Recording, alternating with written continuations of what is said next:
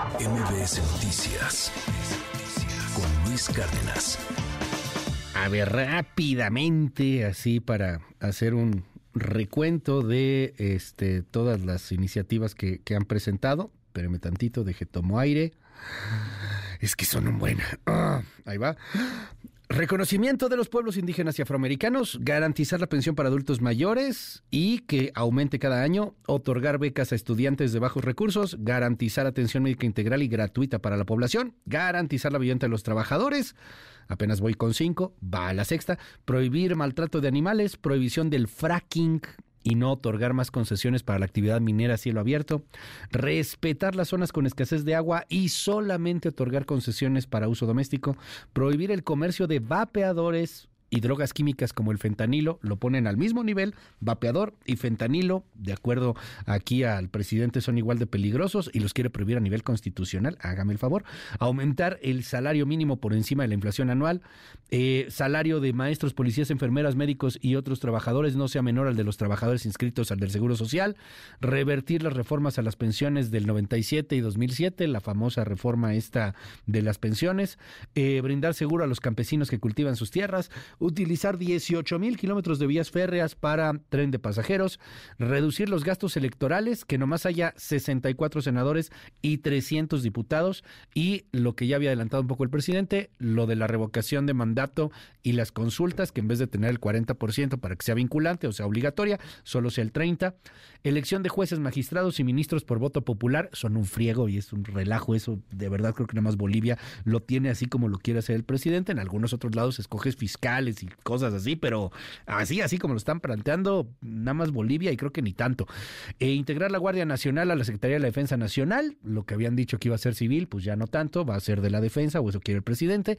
Establecer en la Constitución que ningún servidor público pueda ganar más que el presidente y eliminar los organismos autónomos.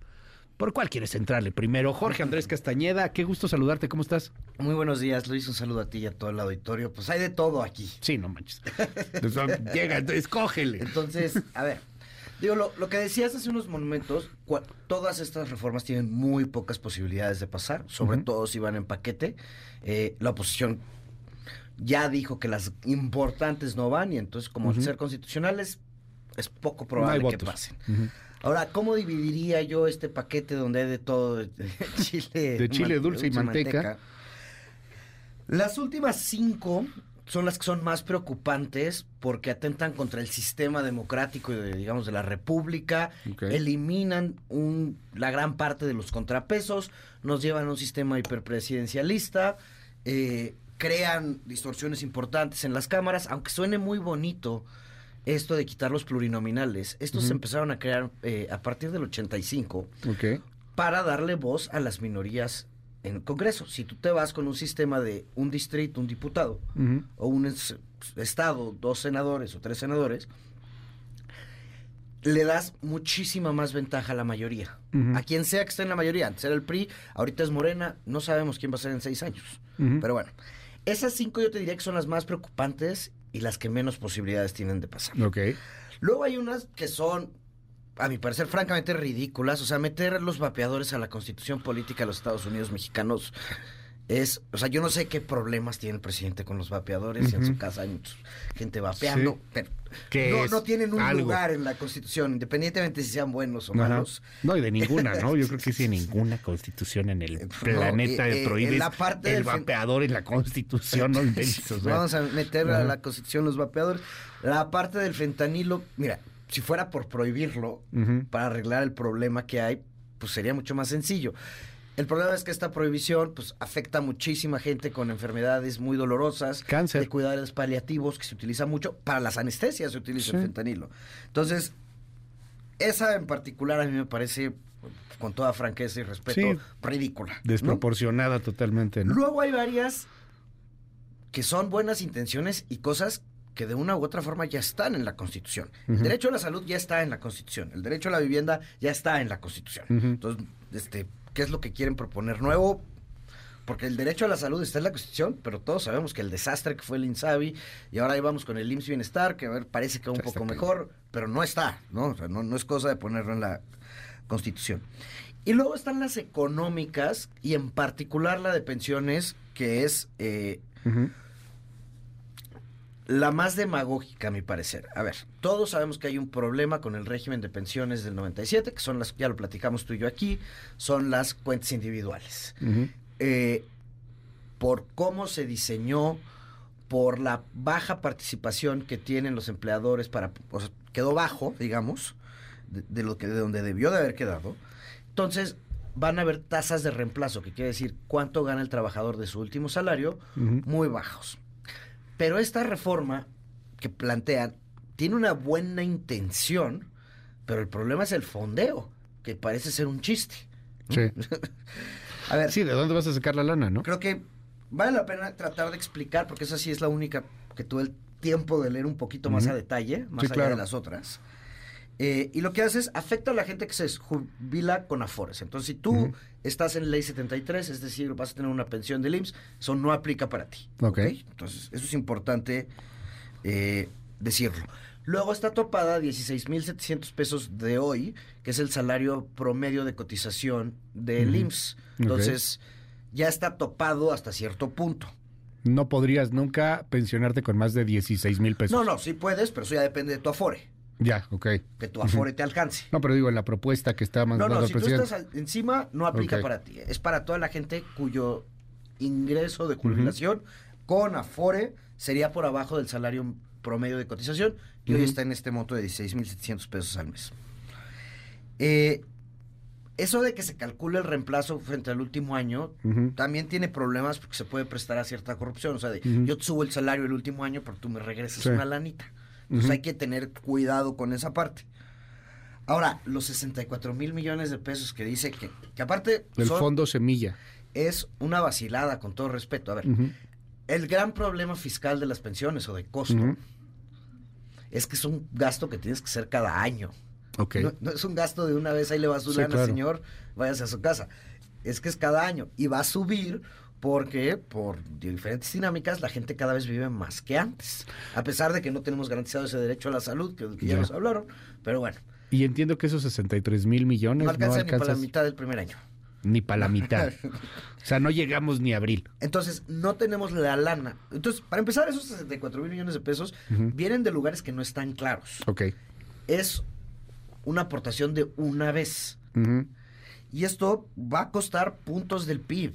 O sea, eh, a ver, esto de igualar las pensiones al salario mínimo de los primeros trabajadores de para retirarse en régimen 97 no está mal, pero tenemos que ponerle una etiqueta de que eso no es de que va a costar mucho ahorita. Los primeros trabajadores, o sea, ya empezaron a retirarse unos pocos, pero se empiezan a retirar en el 28, 27, 28. No van a ser tantos al principio, ¿no? Son la primera generación Afore. Afore. Pero de 2030 a 2040, esto puede ser una cantidad de lana Es una bomba. gigantesca. Una bomba de tiempo. eh, que puede ser. Ya no olvídate de tú para la- el próximo presidente, el que sigue, ¿no? El que venga Con- de con esta 2030 a lanita, pues, 2036. no va a alcanzar. O sea, esta lanita. El año que entra no hay mucho gasto en esto porque la gente se. La presión fiscal del 25, 26, 27 son de la generación 73. Ok. Es decir, gente que no tiene Afore, que su retiro lo va a pagar el IMSS. Y ahí está garantizado al 100%. Como ya hemos platicado tú y yo aquí, Sí, es los que de vienen veces. después. eso es una la nota que ya tenemos que ver de dónde va a salir. Pero esta reforma no aplica a esos. Ok. Sí, este es para los Para que los van de Afore. después.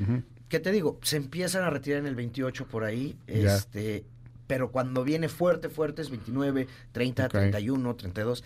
Y ahí, pues con esta lanita que apoquinaron, no va a alcanzar. Oye, el tema, por ejemplo, de aumentar el salario mínimo por encima de la inflación.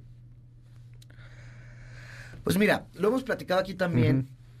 Yo aplaudo la política de salario mínimo que ha habido. Venía perdiendo mucho poder de compra. Había que hacer un montón de cosas antes de poder aumentar el salario mínimo, como era desindexarlo de pensiones del ISTE, por ejemplo, pero también de créditos del Infonavit, etcétera.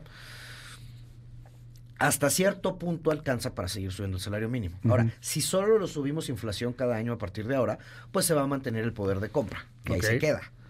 Eh, no me parece necesariamente mal, ya se hace en muchos sentidos.